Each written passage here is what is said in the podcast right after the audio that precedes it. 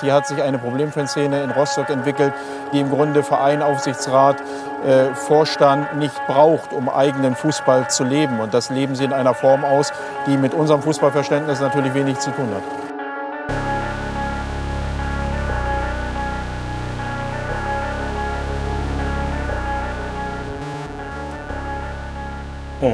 Damit herzlich willkommen zur dritten Folge der dritten Staffel hier bei Beyond the Ball.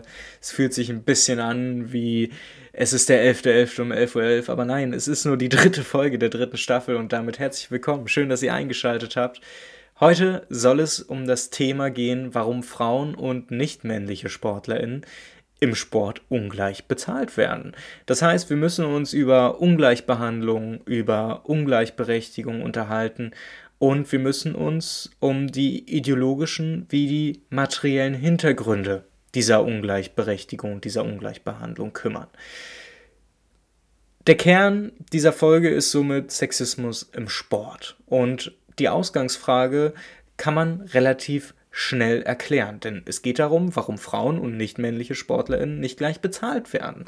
Wenn wir uns beispielsweise die WNBA angucken, die Women's North American National Basketball Association, simpel gesagt, das Frauenpendant zur NBA, dann erleben wir dort immer wieder, dass die Athletinnen, die dort auf der aller, allerhöchsten Ebene, auf der allerhöchsten Stufe Basketball spielen, dass die in der vermeintlichen Sommerpause immer noch in einer anderen Liga spielen müssen, um finanziell über die Runden zu kommen.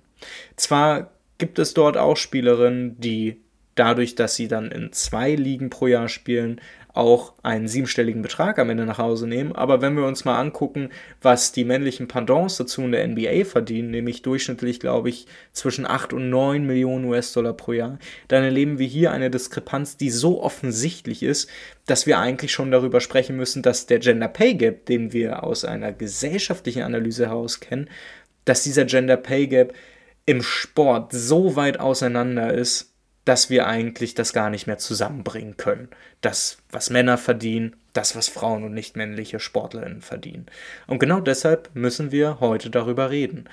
Wo sind die vermeintlichen Unterschiede? Warum gibt es diese Ungleichbehandlung? Und auf welchen ideologischen Grundlagen basiert das Ganze?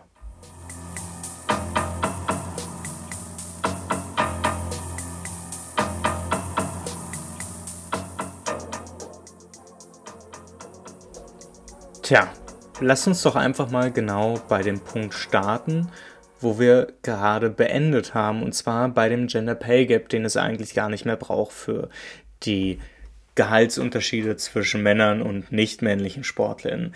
Der Gender Pay Gap beträgt in Deutschland bei den, allein bei den Sportprämien, die ausgezahlt werden, knapp 87,5 Prozent. Im Vergleich der Gender Pay Gap gesamtgesellschaftlich, der beträgt immer so rund um die 20 Prozent, wenn auch leicht abnehmen. Dieser Lohnunterschied, der im Sport ganz besonders drastisch ist, der hat auch was damit zu tun, dass Sportlerinnen deutlich weniger vertreten sind, wenn es darum geht, um die mediale Präsenz, wenn es um die journalistische Berichterstattung geht. Und das ist auch immer wieder ein Kritikpunkt, wo man sich quasi im Kreis drehen kann, wenn man so möchte. Ich äh, hatte das damals mitbekommen, als es noch das Five Mag gab, das Anfang oder Mitte diesen Jahres eingestellt werden musste. Und zwar ist das eine der zwei großen Basketballmagazine in Deutschland gewesen. Einer der Autoren, die regelmäßig fürs Five geschrieben haben, ist Christian Orban. Christian Orban beschäftigt sich nicht immer nur in seiner Kolumne in der Five mit einem Blick über den Tellerrand darüber, was für politische Themen quasi einen irgendwie mit der NBA zu tun haben, sondern er ist auch großer WNBA-Fan und schreibt auch immer mehr Artikel über die WNBA. Das Problem, das wir nun bei der Five gesehen haben, das lässt sich dann auch auf das große Ganze dann hochholen. Und zwar war das Problem, dass das Five Mac traditionell wie alle Basketballmagazine nicht so gut läuft und man eben irgendwie sich immer gut verkaufen muss. Und die Frage dann ist, einerseits möchte man ja Frauenbasketball unterstützen, andererseits kannst du keinen WNBA-Star auf dein Cover bringen, weil sich dann das Magazin weniger verkaufen würde. Zumindest war das die Argumentation des Chefredakteurs gewesen. Diese Debatte, die erleben wir auch gesamtgesellschaftlich, wenn gefordert wird, dass wir Frauenfußball mehr sehen, dass Frauenfußball in die Sportschau mit reingehört, wenn es darum geht, dass bei Olympia Frauen und nicht männliche SportlerInnen gleich behandelt werden zu, zu männlichen Sportlern, dann haben wir es da immer wieder mit dieser komischen Kreisdebatte zu tun, dass dieses Argument im kapitalistischen Sport immer ist, ja, wir würden gerne, aber dann können wir uns schlechter verkaufen und dann gibt es uns einfach nicht mehr. Und dieses Problem ist quasi so die Grundlage, die wir dann immer wieder erleben, wenn es um die ideologische Erklärung geht, warum es keine wirkliche Gleichberechtigung im Sport gibt. Was dahinter steckt, ist eigentlich einfacher Sexismus. Wenn wir uns die historische Entwicklung angucken, zum Beispiel von Olympia, dann hat es Ewigkeiten gebraucht, bis Frauen überhaupt bei Olympia teilnehmen konnten. Wie es um nicht-männliche oder auch einfach nicht-binäre SportlerInnen ausschaut, das wissen wir gar nicht, weil offiziell dürfen nur Frauen oder Männer antreten, weil die Zuordnung ansonsten in dieses binäre Geschlechterverständnis, nach dem bei Olympia getrennt wird, das einfach nicht zulässt. Wir erinnern uns an eine Debatte über eine Sprinterin, die 2012 bei Olympia dabei war und wo dann immer wieder gesagt wurde oder vermeintlich suggeriert wurde, sie wäre vielleicht ein Mann oder sie hätte ein männliches Geschlechtsorgan, whatever. Und man in dieser Debatte genau sehen kann, konnte, dass dieser Gedanke, sich vom binären Geschlechterverständnis zu lösen, also von dem Verständnis, dass es nicht nur Männer und Frauen gibt, sondern dass wir offensichtlich intersexuelle Personen haben, dass wir Transgender-Personen haben, dass es immer wieder Menschen gibt, die ob gewollt oder eben biologisch eben nicht in dieses binäre Geschlechterverständnis reinpassen, dadurch ausgeschlossen werden. Und das ist quasi auch eine Grundlage dafür, dass wir es im Sport tatsächlich mit einfachem und simplen Sexismus zu tun haben. Auch die Frage danach, warum zum Beispiel große Frauensportarten wie Fußball oder eben auch Basketball erst so spät auf die Landkarte rückten. Die WNBA beispielsweise hat sich erst in den 90ern gegründet, auch die deutsche Frauenfußball-Bundesliga ist nicht viel älter. Dann sehen wir auch da, dass wir hier einen gesellschaftlichen Sexismus haben, der seine Auswirkung in den Sport hat. Wer zum Beispiel die Geschichte noch kennt, der wird wissen, dass die Frauennationalmannschaft in den 70ern, als sie das erste Mal angetreten sind beim internationalen Turnier, tatsächlich Haushaltsgeräte als Prämie bekommen haben. Haushaltsgeräte. Nicht eine sechsstellige Prämie, wie zum Beispiel die Männer, die bei der die hätten für den Gewinn der letzten Europameisterschaft über 300.000 Euro eingestrichen als Prämie. Die haben Haushaltsgeräte bekommen. Kein Scherz. Und das ist dieses Unangenehme, wo dieser gesellschaftliche Sexismus sich auch im Sport wiederfindet. Denn Frauen und nicht männliche SportlerInnen sind auch deshalb so lange unterrepräsentiert gewesen, weil sie gesellschaftlich einfach nicht anders konnten.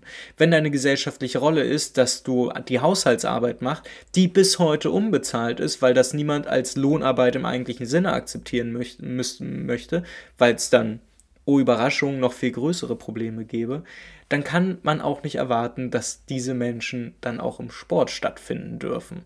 Natürlich taten sie das nicht. Und das ist eines der vielen Probleme, die ideologisch am Grund dessen liegen, warum Frauensport und Sport von nichtmännlichen SportlerInnen immer noch so ungerecht behandelt wird.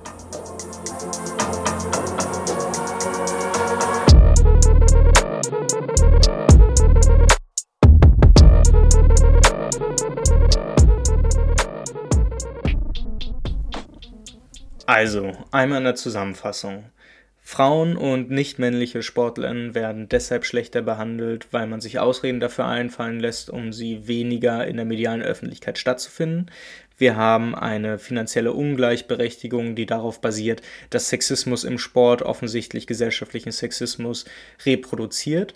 Und wir haben es auch deshalb mit Ungleich Ungleichheit und Un Gerechtigkeit zu tun im Sport, weil Frauen und nichtmännliche Sportlerinnen außerhalb ihrer Rolle im Sport in einem gesamtgesellschaftlichen Kontext eben auch diskriminiert wurden und immer noch werden. Das Stichwort, was dann fallen muss, ist Patriarchat. Wir können nicht über Frauen und nichtmännliche Sportlerinnen reden, wenn wir uns nicht darüber im Klaren sind, dass wir in einer patriarchalen Gesellschaft leben, die nicht nur seit dem Kapitalismus, sondern schon viel länger darauf basiert, dass nicht männliche Personen eben strukturell unterdrückt werden und das eben auch außerhalb des Sports. Dass wir solche Formen der Unterdrückung, der Diskriminierung dann auch im Sport spezifisch finden, das ist dann wenig überraschend. Was diesen wenig überraschenden, aber eben doch sehr theoretischen Fakt dann belegt, sind Ergebnisse einer Studie von Global Sports Salary Survey. Die haben sich 1700 Fußballspielerinnen aus den sieben Top-Ligen geschnappt. Die sieben Top-Ligen im Fußball sind übrigens nicht ganz simpel einfach England, Spanien, Italien, Deutschland, sondern USA, Deutschland, Frankreich, England, Schweden, Australien und Mexiko. Und die 1700 Fußballspielerinnen aus diesen sieben Top-Ligen, die haben im Jahr 2017 festhalten zusammen, zusammen 32,8 Millionen Pfund verdient. Das sind umgerechnet knapp 37 Millionen Euro. Das sind knapp 100.000 Euro weniger als der brasilianische Superstar Neymar bei PSG alleine pro Jahr kassiert. Und das ist diese Ungleichbehandlung und diese Ungerechtigkeit einmal auf den Punkt gebracht.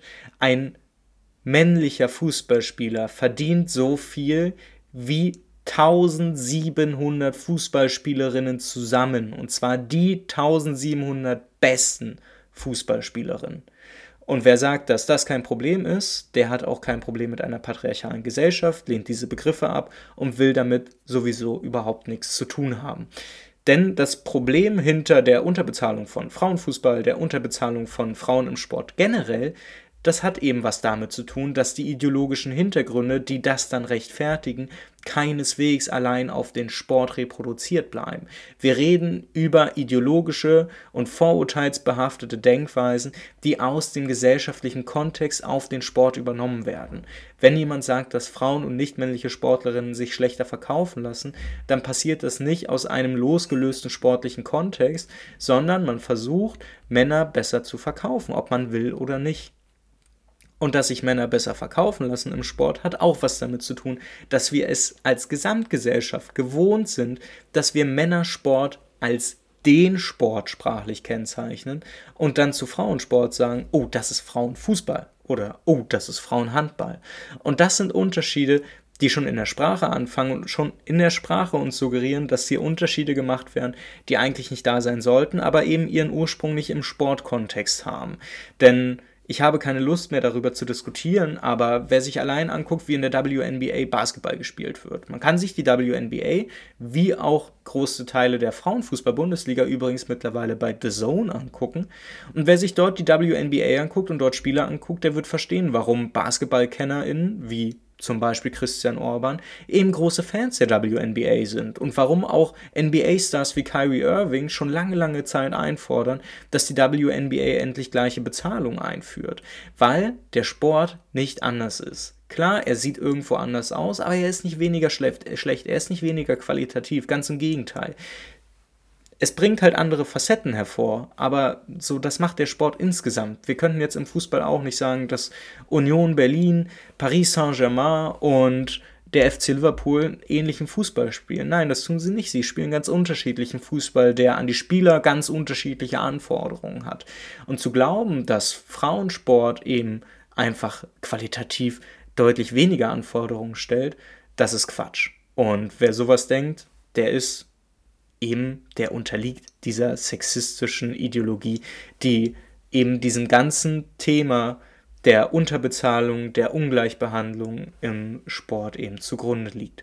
Frauen und nicht männliche SportlerInnen sind nicht deshalb schlechter bezahlt, weil sie schlechter sind, sondern weil der Sport ein Sport ist, der aus einem gesellschaftlichen Kontext entsteht. Und wenn wir uns über das Thema Sexismus, über das Konstrukt der patriarchalen Gesellschaft Gedanken machen, dann dürfen wir da auch nicht aus den Augen verlieren, dass der Sport eben nicht eine losgelöste Insel der, der Freude ist, sondern diese losgelöste Insel der Freude, die schwimmt eigentlich mitten im Ozean der Gesellschaft.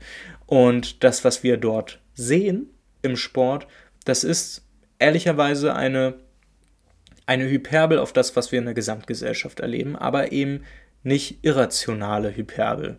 Die Übertreibung, die wir im Sport sehen, dass wir ein Gender Pay Gap von 87,5% haben und nicht von 20%, das ist eine Übertreibung, die aufzeigt, dass unsere Gesellschaft eben nicht auf einem guten Weg ist im Sinne von, wir haben Sexismus besiegt, sondern wir sind eine Gesellschaft, die immer noch auf patriarchale Strukturen zurückgreifen muss und das eben auch im Sport tut.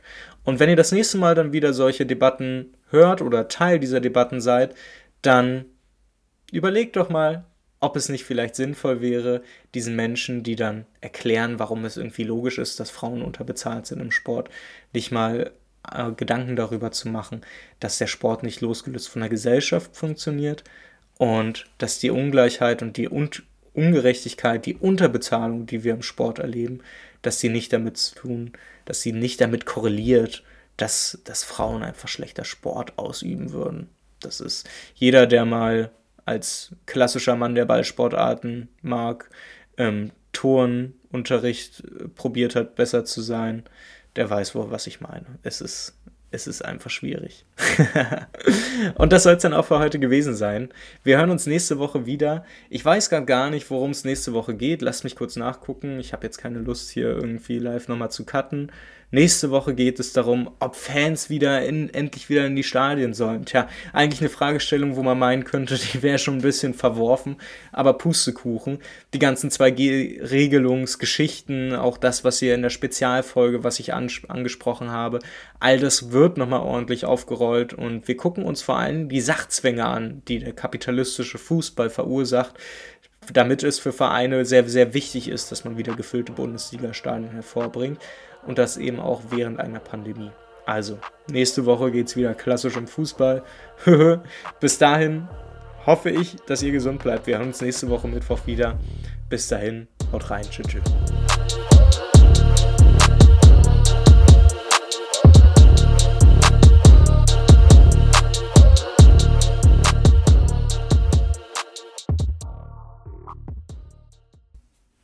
So lange dran bleibt, der soll nochmal daran erinnert werden. Wer Feedback, wer einfach bloß Diskussionen sucht, auch mit dem Podcast, der findet den Podcast natürlich wie immer bei Twitter unter @modernersport oder kann auch mir direkt eine Mail schreiben an mail@rafael-molter.de. In dem Sinne, wir hören uns nächste Woche. Tschüss.